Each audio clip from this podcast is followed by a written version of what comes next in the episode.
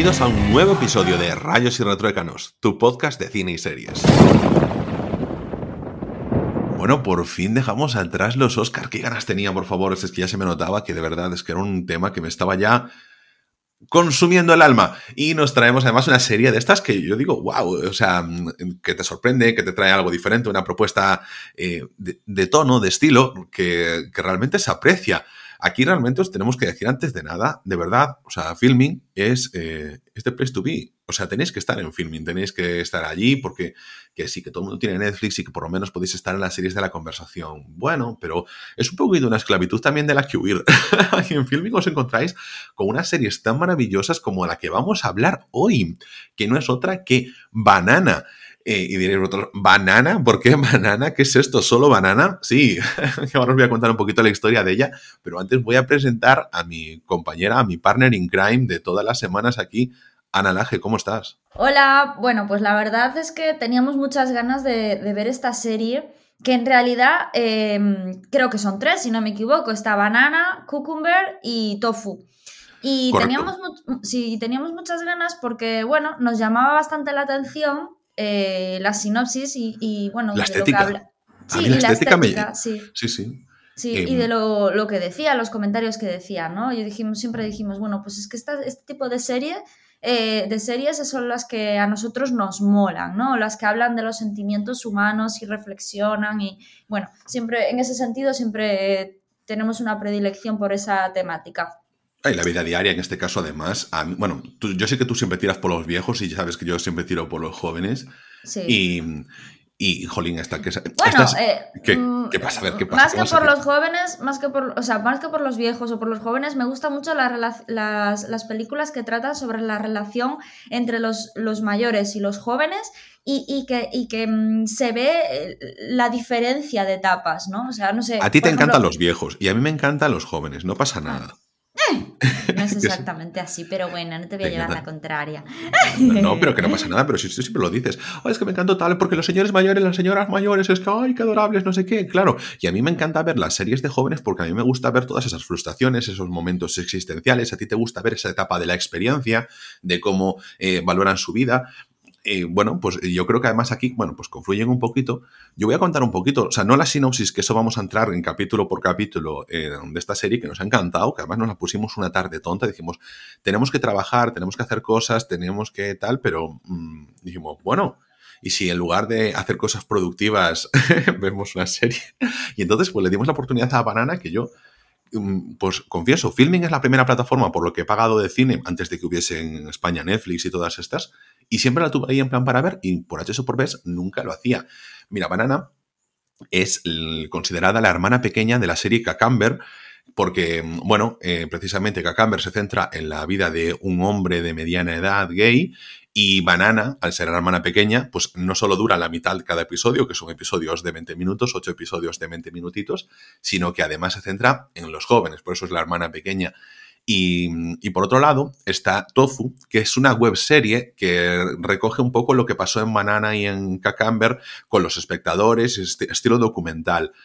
Em, el título además, estaba leyendo sobre ello y viene de un estudio sexual de Reino Unido en, el que define los, eh, los, tipos de erecciones de un hombre, pasando eso del tofu a un plátano, un plátano pelado, a un plátano sin pelar y a un, y un. Ahí no me sale un pepino, sí. y entonces, pues bueno, Russell T. Davis, que es el creador de esta serie, también es el creador de series como Queer as Folk y de la que ya hemos comentado en el segundo episodio de, esta, de este podcast, Years and Years, pues nos trae esto para, para la televisión británica y con qué frescura, ¿eh? Mira que lo, comentamos muchas veces, ostras, qué episodios tan, tan dinámicos, tan bonitos, tan, que te quedas tan bien con ellos, que, que, dan ganas de, no sé, de que pudiese seguir la serie un poquito más con las andanzas de los protagonistas, porque es una miniserie realmente, son ocho episodios y se acaba, y cada episodio está enfocado a un protagonista diferente o a unos protagonistas diferentes, aunque todas las historias... Mm, son independientes, pero sí que tienen nexos en común. Los personajes todos viven en Manchester y están en un mismo universo, o sea, todos, entre comillas, tienen alguna relación entre ellos. Y bueno, yo creo que, mm, Ana, no sé si tienes así impresiones generales antes de pasar al episodio por episodio. Sí, bueno, a mí, mm, sin más, la impresión general que tengo es que mm, es una serie que me ha gustado muchísimo que, bueno, como todas las miniseries, hay capítulos más flojos que otros, porque eso pasa siempre. Aparte, esto es una serie que cada capítulo trata sobre unos personajes y una historia diferente, que al final, bueno, hay determinados hilos eh, que tienen en común, más que nada algunos personajes que se ven en, todas las, en todos los capítulos, pero más allá de eso son, son historias completamente distintas. Y me mola mucho, sobre todo, mm, series que tratan sobre la, sexualidad del siglo XXI, ¿no? De, cómo se está llevando em, eh, la sexualidad, porque me parece imprescindible. Creo que eh, son, son, son películas y temáticas imprescindibles en la sociedad. ya lo hemos dicho con Promising Young Woman y, me gusta que se hagan estas cosas y, porque al final es, también es un aprendizaje y una apertura de mente para, la sociedad y me gusta cuando el cine eh, colabora ¿no? a, nivel social y, educativo, me, gusta mucho. Así que eh, yo la he disfrutado mogollón y tengo muchas ganas de ver Cacomber y Tofu, la verdad. Eh, ¿Sabes qué pasa? Que, bueno, Cacamber está también en filming, pero Tofu no está. Creo que por ser una webserie, pues no. Creo que no tienen los derechos. Entonces no. No sé si la podemos Ah, bueno, tenemos que decir, no sé si lo dijiste tú, que es una, es una serie inglesa. sí, sí. Eh, sí, hecha por em, Russell, T. Davis. bueno, y Lewis Arnold y Luke Snelling y All McKay. Sí, o sea, tiene uno, dos, tres, cuatro directores, pero el creador es Russell T. Davis. Bueno, y también son guionistas. Bueno, pues vamos entonces con el, con el primer episodio. El primer episodio está protagonizado por Ding. Ding es un chaval de unos, mm, bueno, ¿Cuántos años decía que tenía en el episodio? ¿19, 16? Bueno, algo por el estilo. Que vive con, Freddy, su compañero de piso, con el que parece ser que por, nos insinúan que han tenido ya algún tipo de relación. Y, trabaja así de un poquito de forma precaria. Es un, es un chaval así, jolín, muy pícaro, ¿no? Está todo el tiempo pensando en con quién se va a enrollar, con quién va a tener una cita, se hace sus... Esto es un recurrente dentro de los episodios de Banana y que se hacen eh, como las pajas mentales. Eh, las pajas mentales, literales, eh, de, qué es lo que va a pasar, ¿no? Un, empiezan los pensamientos de, bueno, pues ahora resulta que estoy en un tren, alguien me está haciendo así un poquito ojitos, pues a lo mejor me voy con él, si me voy con él vamos a tener una relación, vamos a pasárnoslo muy bien, va a pasar el tiempo y resulta que después va a acabar mal y no pasa nada, pero resulta que eso es todo imaginación de los personajes y esto lo vemos en diferentes episodios de forma recurrente. Bueno, es un recurso que tiene aquí el amigo T. Davis, que la verdad funciona bastante bien y y nada, él dice, pues es que está obsesionado con el sexo.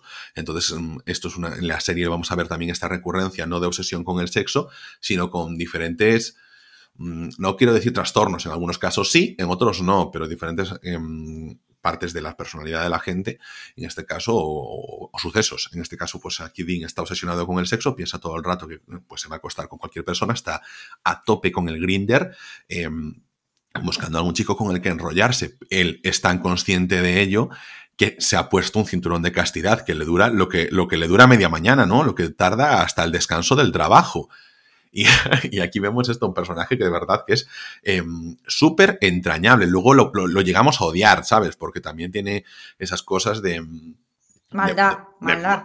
Bueno, maldad, maldad. De, inconsciencia, más, más inconsciencia que maldad, opino yo, ¿no? Es un poco eh, de, egoísmo, de pensar solo en él y de, y de priorizar solo su bienestar al de los demás, aunque sea por encima del de los demás, por, por, por minucias, ¿no?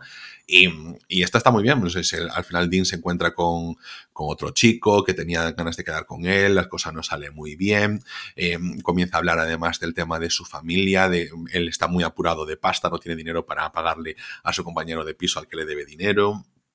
Y, él durante todo el episodio nos está contando cómo realmente él está allí en Manchester porque su familia, mm, la verdad, no lo trata nada bien, no ha aceptado que fuese gay y sucede todo eso hasta que de repente resulta que tenía un compromiso familiar que era irse a una comida con su familia. Y vemos, eso era la casa de la pradera, cómo, lo, querían a este chico, era todo mentira. Es una cosa muy reincidente en, en toda la serie, que es cuando se ve que no describe tanto los problemas eh, familiares, o sea, eh, pues, mm, bueno, yo soy homosexual o yo soy transexual y mi familia no me acepta, ¿no? Que suele ser un problema recurrente eh, que tiene la sociedad y que se suele representar en las películas y en las series. Bueno, pues en este caso, el creador no quiere describir que el problema sea interno, O sea, y describe unas familias muy tolerantes. Es más, familias incluso que muchas veces van allí, luego hablaremos de otro capítulo que es muy, muy, muy característico en ese sentido, que van allí y dicen, eh, te apoyamos a muerte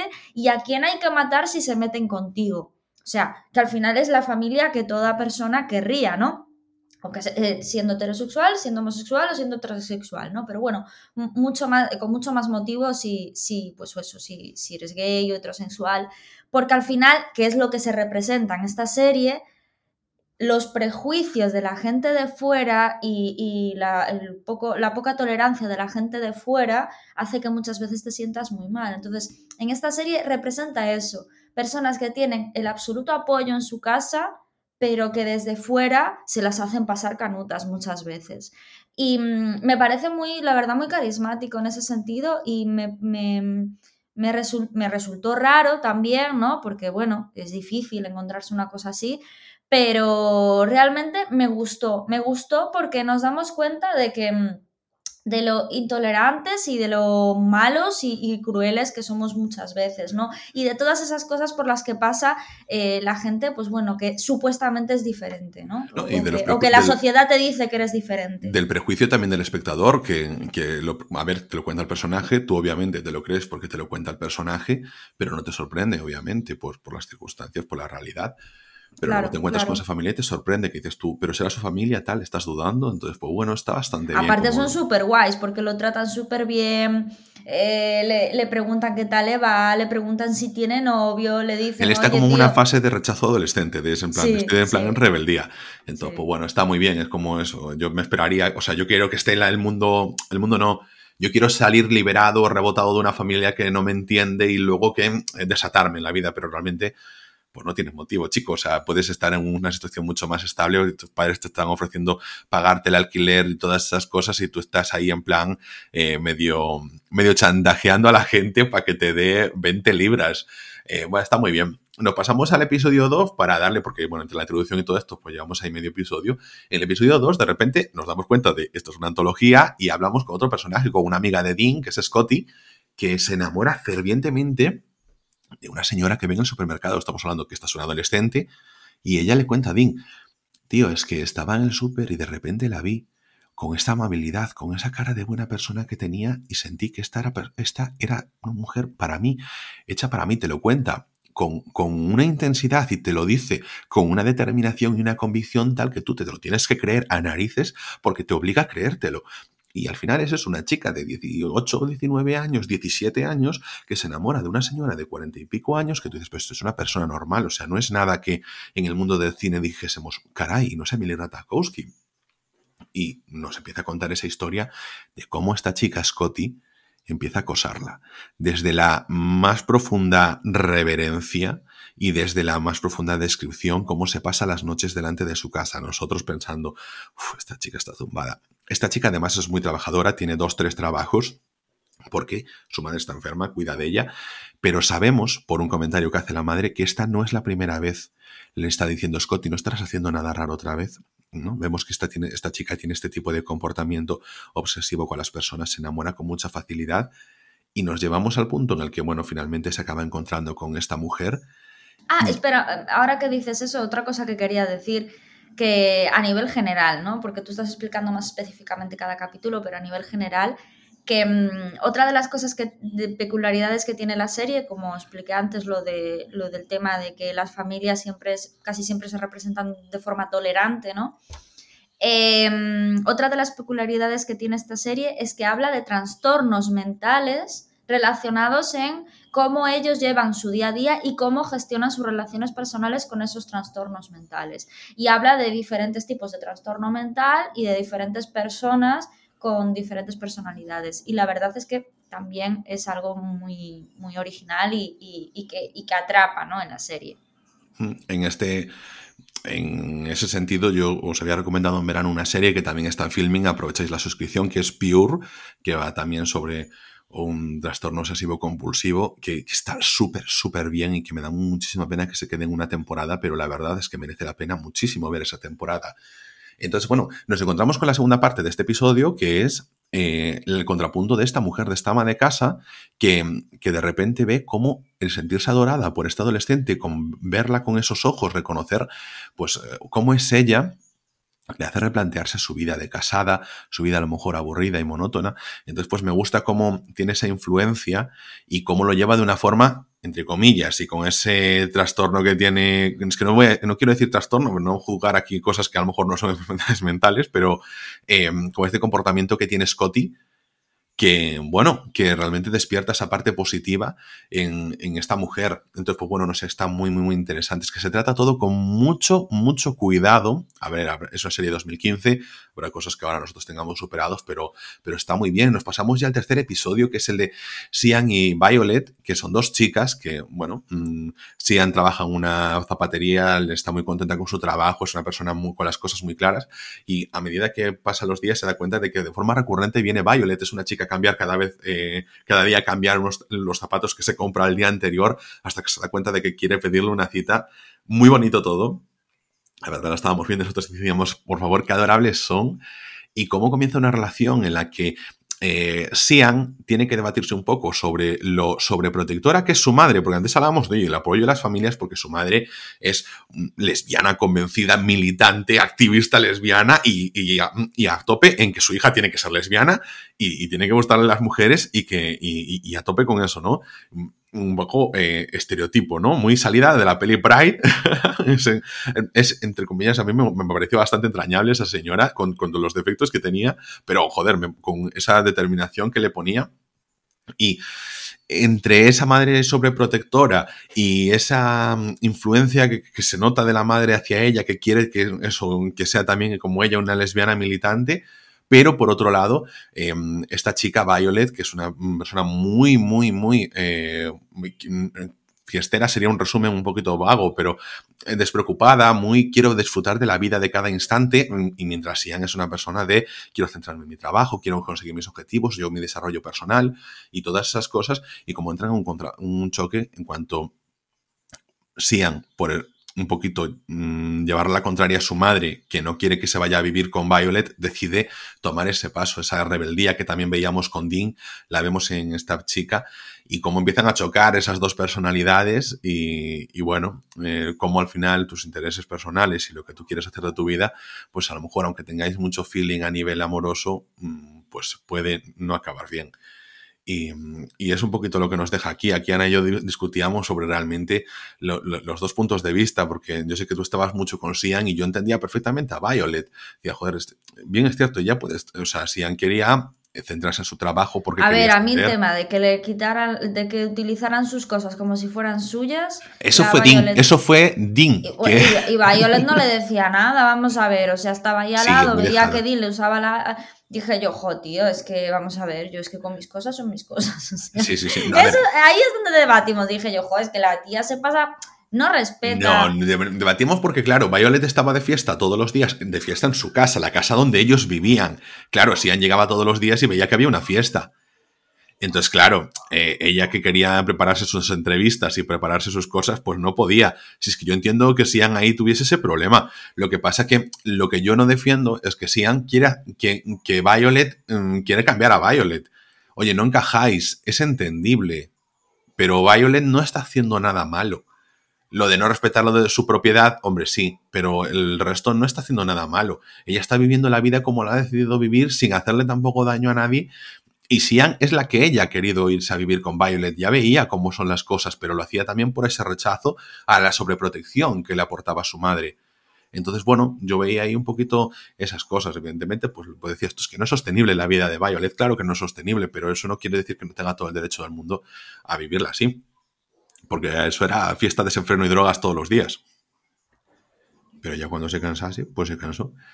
Pues mira, yo creo que nos vamos con el cuarto episodio, que esto es muy, un episodio muy siglo XXI, bueno, toda la serie muy siglo XXI, que es 2015, sabes que tampoco es tan antigua, lo que pasa es que como llevo tantos años procrastinándola, y es el episodio sí, de Helen. completamente, es que esa es la palabra, que la hemos procrastinado demasiado. Pero es que tú yo creo que nunca habíamos hablado de esta serie, ¿sabes? Yo la tenía marcada en Filmin desde hace un montón de tiempo en mi cuenta de Filmin. En tu no la que tenemos común. Claro, claro, no, no, sí, en la mía yo también, pero por eso, que, tú y yo simplemente nunca la habíamos mencionado. Mira, el episodio de Helen estaba, joder, este también es eso, como decía, muy siglo XXI, porque, bueno, la protagonista eh, intenta, pues, oye, trabaja en un restaurante, tiene un buen puesto, ella rechaza a su familia, porque su familia es, esto comienza su cumpleaños, la intenta felicitar, pasa de ellos, en plan, intenta hacer su vida e, intenta quedar con un chico, pero ve que desde el momento uno su exnovio no deja de acosarla, de estar allí en plan, quiero volver contigo, eh, te hago el desayuno, me he colado en tu casa para traerte un regalito, mm, en fin el exnovio tóxico, pesado, que tendría que pasar a lo mejor una noche en el calabozo para que se le quite la tontería. Y, vemos cómo se le, quiere estropear la cita, cómo intenta estar detrás de ella. Y cuando ella le dice, mira, déjame en paz, de verdad, o sea, no quiero volver a saber nada de ti, ahí entra el drama de la exposición con vídeos sexuales de ella cómo su entorno lo recibe, cómo es juzgada por la gente que en teoría es la abierta, ¿no? Porque estás en Manchester, en una ciudad importante, es gente joven, ellos te juzgan, te miran, y aquí entramos a lo que decías tú, Ana. Es tu familia la que está ahí apoyándote. En sí, sí, aparecen el padre, la madre, el hermano, aparecen allí en plan, eh, vamos, estamos aquí contigo a tope, le aparecen en el piso y le dicen, te apoyamos a muerte y, estamos contigo. Y el, hermano pequeño de él, eh, de, ella, perdón, también lo, apoya a muerte. Es decir, es que llevan la transexualidad de su hijo con muchísima naturalidad. Y hay un momento clave que es cuando eh, el padre eh, coge y baja y se va a subir al coche y dice, yo lo voy a matar, lo voy a matar. Y se le sube al coche para ir a junto del tío, que, del exnovio que le subió los vídeos, para matarlo, ¿no? Y entonces ella coge, baja corriendo y dice, papá, se pone delante del coche, para, para, para. Y entonces el padre de los nervios la llama por, por, el, nombre de ella actual, ¿no? Y entonces eh, se ríen porque ella le dice que tuvo que pasar esto para que le llamara por su nombre actual, porque siempre le llamaba con el nombre con el que nació, que, es su nombre masculino que no, que la, que la llamas así cuando pierde los nervios, porque el padre de forma, de forma habitual y tranquila sí que le llamaba Helen, pero cuando perdía los nervios le salía a llamarle por su nombre de chico y, esta es la primera vez que él, pues como que lo que dice ella. No, al contrario, cuando pierde los nervios... No, cuando pierde los nervios lo llama, la llama por su nombre de chico. Ah, vale, vale, vale. Claro. Sí, cierto, cierto. Y, en ese momento la claro, decía, decía por, fin, lo has interiorizado, en plan, me, has apoyado, pero dentro de ti no estaba que yo era una chica. y, ahora, y, sobre todo, pero para mí hay otra parte que fue muy, muy, muy determinada, porque, eh, o sea, muy concreta, porque solo se menciona una vez, pero que justifica todo, todo, todo lo que está haciendo el exnovio. Porque Helen lo que dice es, eh, cuando le va a echar en cara que, le está estropeando la vida porque está obsesionado con ella, es que tiene que dejar de fetichizarla. Porque aquí entramos en el debate de, oye, pues la fetichización de te gusta una persona porque es esa persona o porque es trans. Y entonces eh, ahí está el tema del novio.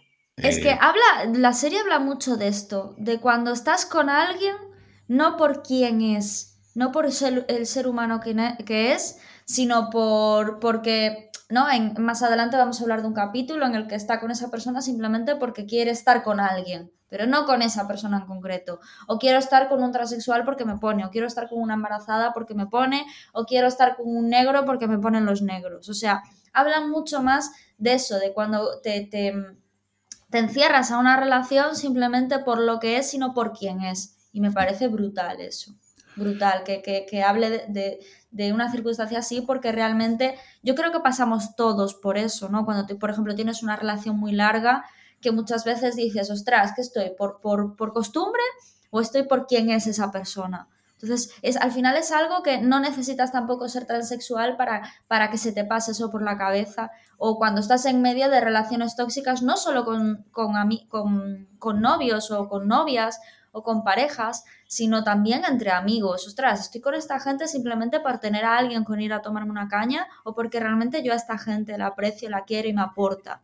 Es que son cosas que nos pasan muchísimo. En lo que decías y que- de. y nos estar con seguirán alguien pasando por a lo estar. largo de la vida. En lo que decías de estar con alguien por estar, nos encontramos el siguiente episodio, que es el de Josh y Sophie. Josh es un estudiante de Derecho que se ha ido a Manchester pues, para estar más liberado de a lo mejor lo que podíamos pensar al principio que le sucedía a Dean, con el ap- apoyo de su familia, a lo mejor a una ciudad más grande, más abierta, y vuelve al pueblo porque su mejor amiga de la infancia se casa. 18 añitos, ¿eh? no pensemos otra cosa, seguir siendo jóvenes. Pero bueno, se va, encuentra con Sophie, se reúnen y bueno, pues es que Josh le dice, de verdad es que te vas a casar, que tienes 18 años, tía. O sea, no has vivido. Yo estoy en Manchester, pues intentando ligar, intentando hacer mi vida, acostándome con el compañero de piso de nuestro amigo el pirata Dean, pero eh, siendo rechazado y todas esas cosas, pero, pero tú te vas a casar. Y ahí llegamos un poquito a lo que decías tú, nos presentan al novio, que es un poco, bueno, pues un señor, dije yo, ¿cuántos años tiene? 60. Em, a ver, no, no tendría 60, pero me parecía muy mayor, sobre todo teniendo en cuenta que ella es una niña y que, y que llegamos al kit de la conversación entre que ellos, bueno, discuten un poquito porque él no lo acepta y ella le dice, a ver, Josh, es que yo siempre he querido esta vida, una vida estable, yo siempre he estado enamorada de la idea de el matrimonio, la casa, el golden retriever en la puerta y, y la estabilidad. Y Josh ahí, joder, que está muy interesante cómo le plantea que ella está enamorada de una idea, no de esa persona. Y ahí entramos en lo que decías tú. Cómo te quedas con, un concepto, cómo quieres que sea tu vida, como Dean quería que fuese su vida de el renegado de su casa que rehace su vida en Manchester. Y en este caso, Soph es la persona que se ha enamorado de su vida de la estabilidad desde pequeña. Y por eso quiere casarse cuanto antes, tener hijos cuanto antes. Y, es muy gracioso porque eh, al final eh, eh, él Ah, consigue lo que quiere. Él consigue lo que quiere, que es que ella sea consciente de que es muy joven, de que no se tiene que enamorar de una idea, sino que se tiene que enamorar de una persona y que todavía tiene toda la vida por delante para encontrarla, ¿no? Hmm. Pero ella demuestra ahí su dependencia a una idea y también su dependencia a, a que entiende la vida estando con alguien, ¿no? Y entonces eh, cuando se va a casar, justo se va, o sea, eh, decide irse con su amigo en el coche. Por cierto, muy gracioso porque le llaman la coñoneta. que me ha encantado. la coñoneta. Bueno, es un coche muy bonito, así descapotable, un Mercedes. Y, entonces decide fugarse de la boda con su amigo porque se da cuenta de que su amigo al, al final le ha dado el mejor consejo de su vida. Y cuando va a terminar el capítulo, ella le dice, bueno, y ahora cuando estemos en Manchester, ¿qué, qué, qué voy a hacer? ¿A quién voy a conocer? ¿A quién no sé qué? ¿Qué no sé cuánto? Y él le dice, eh, cuidado, yo me voy solo, rollo, yo soy tu amigo, yo te he dicho lo que te tenía que decir, ahora tú sigue tu camino, ¿sabes? O sea, ella demuestra ahí su dependencia hacia, también con él, porque tiene una dependencia de estar siempre con alguien, y su colega, como buen amigo, hijo puta, pues entonces coge y le dice, no, no, no, ahora tú te vas sola, ¿sabes? O sea, a mí déjame en paz, yo hice lo que tenía que hacer, ahora, ¿sabes? Y termina así el capítulo, me parece, para mí es el mejor de toda la serie, o sea, a mí me encantó, me Eh, nos, nos gustó muchísimo, es un capítulo bastante redondo con unos personajes muy carismáticos sí, y con sí. muy buenos momentos. E, insistimos, la serie y dura, verdadera amistad. O sea, dura- se dura poco más una- de 20 una minutos. amistad- sí, y se veía una amistad no tóxica, como sí que pasa en otros capítulos que se ven amistades y relaciones tóxicas. Aquí se ve una amistad realmente pura, realmente bonita, eh, de estas en las que puedes decir, no, tío, vete, vete a tu rollo, que yo voy al mío y no por eso te quiero menos, ¿vale? Te quiero muchísimo, pero aquí, ¿sabes? Yo te tengo que decir lo que te tengo que decir y si quieres lo, lo aceptas y si no, no. Como el tema del jer- jersey, ¿no? Cuando coge y le dice, es que, es que mm, es que es feísimo, o sea, le había regalado un jersey feísimo, o sea, esas son realmente las verdaderas amistades, entonces a mí eso me, me- gustó mucho. En el siguiente episodio nos encontramos a Amy y a Kay. Amy es una chica que nos presentan ya desde el principio con estos eh, pensamientos catastrofistas. Tiene TOC y mm, TOC de verdad, no como cuando nosotros decimos tenemos TOC porque tenemos que tener eh, los libros ordenados por colores. Que bueno, que también puede ser una parte del TOC, pero bueno, que tampoco es para tanto, ¿no? Y, y ella pues la obliga, pues eso, sale de casa, eh, piensa, se me va a quemar la testadora, tiene que volver a casa para comprobar que esté todo bien, ve que la gente mm, piensa que se va a morir, pero es algo que le afecta en todos los aspectos de su vida, en el día a día. Entonces, pues bueno, nos cuenta un poquito cómo es su día y cómo, bueno, mm, llega a tener una cita. Es un poquito el capítulo más independiente de todos, porque sé que menos relación tiene con los personajes de, del resto de la trama. Eh, no son unos personajes tan jóvenes. Y, y bueno, Amy pues queda con Kay, eh, una chica mayor, Y bueno, pues nada, tiene una cita y cómo lo va gestionando ese trastorno obsesivo compulsivo al mismo tiempo que está intentando tener una cita, cómo le intenta explicar, cómo una persona con TOC intenta decirle, mira, a mí esto me pasa y me pasa todos los días de mi vida. Y yo pienso que la gente se va a morir eh, porque va con los cordones desatados y entonces en mi cabeza se para el tiempo, solo veo cómo se tropieza y lo atropella un coche porque se ha caído en la calle o le pasa por encima un autobús. No es gracioso, me pasa y no lo puedo evitar. Y si vas a estar conmigo, tienes que saber que esto va a suceder todos los días. Pareció capítulo que, bueno, los personajes son, bueno, son dos muy buenas actrices. Mm, el personaje que hace de, la actriz que hace de Amy muy entrañable, pero muy bonito. O sea, sin ser a lo mejor el, capítulo más carismático, pero. A mí este capítulo me recordó un poco a la película de Netflix, la española, la de Loco por ella que, está tu amigo Álvaro Cervantes, que dices que tiene cara de empanado. bueno, pues em, a mí esta peli me gustó mucho porque precisamente habla de esto, de que muchas veces cuando tratamos con, amigos o con, novios o con padres que tienen depresión o cualquier otro trastorno eh, psiquiátrico, psicológico, eh, decimos, bueno, ya se te pasará, bueno, ya, ya serás una persona normal. Y entonces eso causa muchísima frustración en la otra persona porque esa persona quiere ser algo que a lo mejor nunca llega a serlo. Entonces es la presión del trastorno que tiene más la presión de intentar agradar a los demás. Es que esta serie al final trata mucho de eso, de, de, de cómo te ve la gente de fuera cómo tú intentas ser lo que ellos te dicen que seas, ¿no? Y a mí al final esta serie me recordó a Loco por, e, Loco por ella porque en realidad nos tenemos que dar cuenta de que no tenemos esa necesidad de meternos esa autopresión o de meter esa presión a, la gente que tenemos al lado que tiene esos trastornos. Lo que, lo que tenemos que hacer es asumir que tenemos que gestionar ese trastorno nosotros mismos si lo padecemos o si tenemos a alguien que lo padece. Y que lo que decía la película y lo que se ve en la serie, me tienes que aguantar así, yo tengo TOC, me vas a tener que aguantar así. Y, y, a lo mejor va mejor y hay etapas que va mejor, hay etapas que va peor, pero es que es parte de mí. Y yo lo gestiono, me tomo mi tratamiento, me, me, me voy con mi psicólogo, me voy con mi psiquiatra, lo que sea, pero es lo que soy y es forma parte de mí.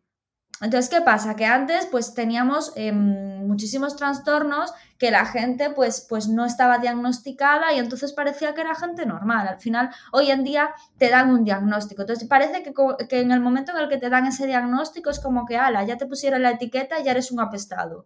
Pues, eh, casi mejor que no me diagnostiquen, prefiero dar por hecho que soy una persona normal. Bueno, no, no sé hasta qué punto se puede decir normal, porque yo creo que todos tenemos algo en la cabeza que no, que no furrula como tendría que furrular, yo creo que es parte de la humanidad, ¿no? Pero bueno, de, ese estándar que supuestamente nos dice la sociedad que tiene que ser un ser humano.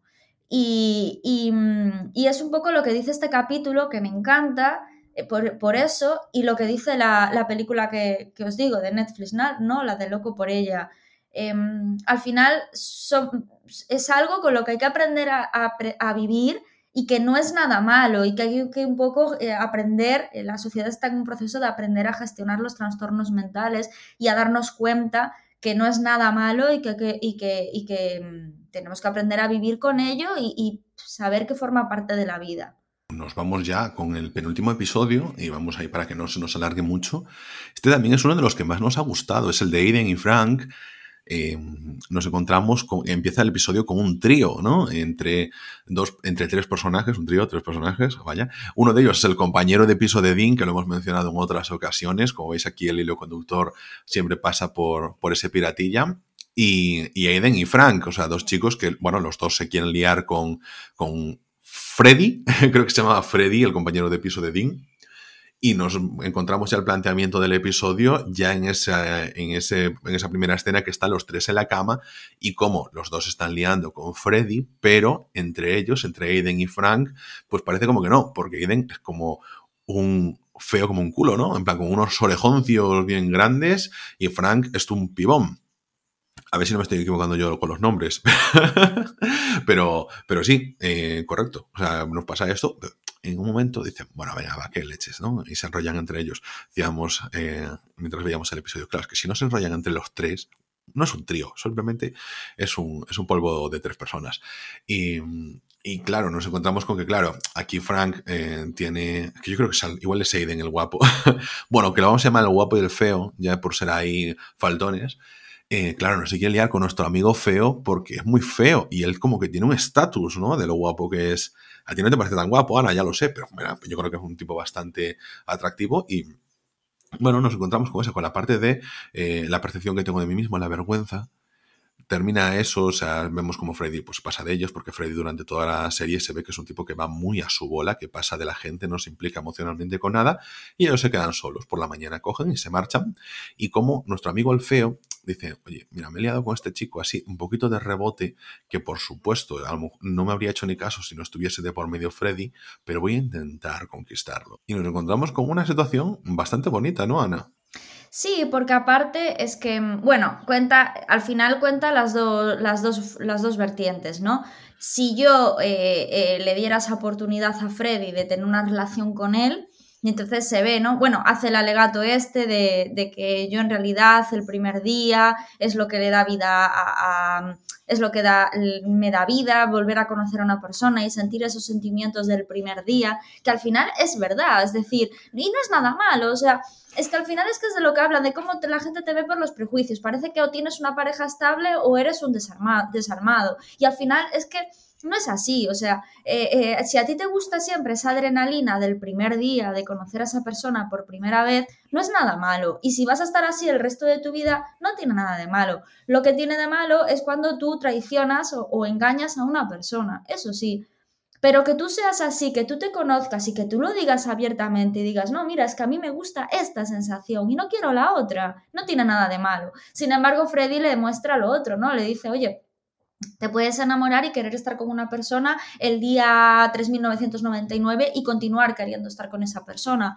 Sí, las dos, las dos opiniones son válidas, o sea, no, una no, no, es mejor que la otra. Entonces, que deje, eh, eh, que, que, que, plasme eso, que diga, oye, las dos, las dos formas son, están bien, o sea, es que cada uno que haga lo que le dé la gana, me parece brutal, ¿no? Entonces, se ve como si él en realidad aceptara lo de Freddy y empiezan a tener como una relación y al final acaban llevando no sé cuántos días. De Freddy, no, de Frank. El, de feo, es que Freddy es el compañero de piso. Sí, ah, perdón, eso. Em, es que con los nombres ya sabéis que tengo No, no, no, en este no lo tengo yo tampoco muy claro. Yo por eso le digo el guapo y el feo, ya está. Sí, entonces tienen una, tienen una relación, llegan al día 245, no sé qué, y, y se nota que están súper enamorados, ¿no? Pero de repente se corta y vuelve otra vez a esa conversación de cafetería donde hablaban del primer día. Y entonces él le dice, yo nunca voy a estar contigo porque tú no eres lo suficiente guapo para mí y, mm, y, yo no quiero estar X días contigo ni con nadie. Yo quiero hacer lo que yo estoy haciendo y seguir mi vida como la estoy siguiendo. Entonces se levanta y se va. O sea, hablan de las dos opciones que hay y, y yo creo que explican las dos opciones que habría Principalmente por eso, porque ninguna es mejor que la otra. Ay, Ana, pues yo, no lo vi igual que tú. Ah, pues yo sí, yo lo vi así. Y no, no, yo, yo vi que, bueno, vamos a decir que Aiden es el guapo.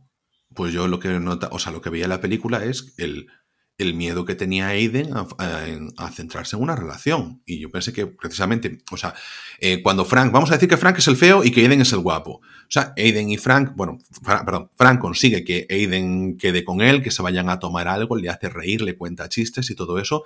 Y Frank, eh, perdón, y Aiden, el guapo, eh, se ve acomplejado cuando están en público juntos.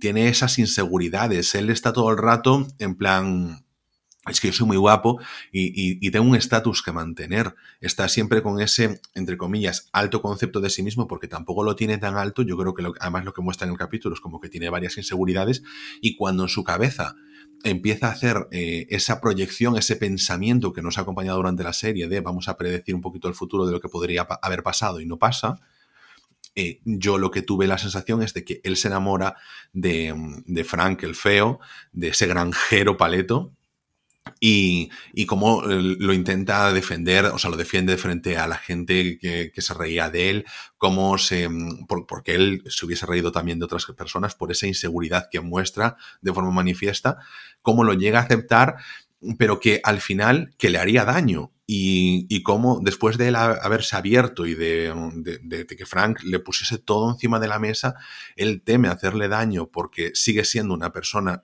pues en ese sentido, más superficial y que entonces decide tomar la, o sea, la decisión de, además de ser muy hiriente con Frank, para, para poder, para marcharse y, hacerle el menos daño futuro posible. Yo lo interpreté así, que estaba protegiendo a Frank porque él sabe que no es una persona... Em, que le vaya a, ir bien. Porque justamente eh, Frank le estaba diciendo, o sea, piensa un momento por cuántas personas hay en el mundo. Si hay 18 mil millones de personas, o sea, encontrar a la persona adecuada es estadísticamente casi imposible. Eh, pero imagínate... Pero es que quizás a él tampoco le interesaba encontrar a la persona adecuada. O sea, yo creo que se puede ver como lo ves tú, pero también yo creo que también deja un poco eh, ver em, lo que estoy diciendo yo, que al final no hay que juzgar a alguien simplemente porque no quiera llevar una vida, ¿sabes?, estable en ese sentido, ¿no? Que yo creo que cada uno tiene que conocerse a sí mismo y decir, ¿sabes? Que no castigarte por decir es que no soy capaz de tener una relación, es que yo cada vez que intento tener una relación le pongo los cuernos. O sea, ¿qué malo tiene eso? Es decir, esa persona se conoce y sabe lo que, lo que es, sabe lo que le gusta. Y, dice, no, no quiero una relación porque sé cómo soy, sé que a los cuatro días me va a pasar esto. Y no tiene nada de malo. No sé, en ese sentido, no me parece que esté protegiendo a, a la otra persona, sino que es, se conoce a sí mismo y es realista consigo mismo y, no se castiga por ser así. Bueno, pues aquí le pedimos a la gente también que nos dé su opinión y a ver cómo han visto este episodio. Y, y jolín, oye, que bienvenido que tenéis ahí nuestro Twitter. Nos vamos ya con el último episodio. Yo digo ya de no entrar al final para no soltar más spoilers y simplemente contar que es un episodio en el que no viene tanto de, la, de relaciones eh, eh, sexual afectivas, en este caso nos encontramos a Vanessa, que es la madre de Xiang, la protagonista del tercer episodio, y mm, bueno, ella trabaja limpiando, pero limpiando en plan vamos a desalojar todo este edificio para luego que construyan, etcétera. Eh, más rollo contratista que, señora de la limpieza clásica, entre comillas. Y mm, vemos cómo eh, ella contacta pues, con un proveedor de trabajadoras, de trabajadoras inmigrantes ilegales, eh, y le, traen a Zara, que es una chica de Nigeria, no sabe apenas hablar inglés, y cómo empiezan a establecer una relación de confianza entre ellas durante esa mañana que se echan ahí limpiando ese edificio, cómo empiezan a coger confianza y cómo Zara le intenta explicar a Vanessa que, que está siendo secuestrada y violada por eh, Johnjo, que es el contratista que le provee de, de trabajadoras a, aquí a Vanessa, a la madre de Sian. Vemos la relación que existe entre las dos, como primero Vanessa coge mucha confianza, pero cuando se da cuenta del percal que hay, como intenta rechazarlo porque ve que es un pifostio de la hostia, ve que eso no va a hacer otra cosa más que generarle problemas. Y bueno, eh, sin querer entrar mucho en el final, como ella decide pues intentar echarle una mano a, a Zara. Este episodio yo creo que merece la, pena no contar realmente lo que pasa en él. Yo sé que a ti no te ha gustado tanto, a mí me, pareció bastante bonito. Porque, bueno. A mí no me gustó nada, de verdad, este capítulo. Pero nada. No va de lo, de lo del resto de la serie, realmente es como que no pega mucho, pero yo, yo lo disfruté, me pareció súper bonito. Como cierre, me pareció un poco. Eh, what the fuck. O sea, me, me me parece que pegaría más en capítulo 2 o 3 que, en el, que, de último. Es que te deja como un poco plof. Yo, creo que la, verdad bien, ¿eh? a mí me convenció bastante como cierre, me, gustó, yo creo que...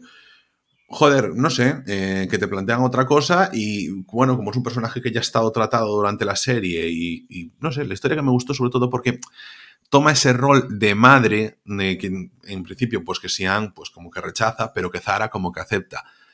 Y, además te cuenta un poquito sobre su vida, de cómo ha sido las relaciones con sus mujeres, los traumas por los que ha pasado, cómo ella, pues accidentalmente considera que vive atormentada porque ha envenenado a una pareja suya.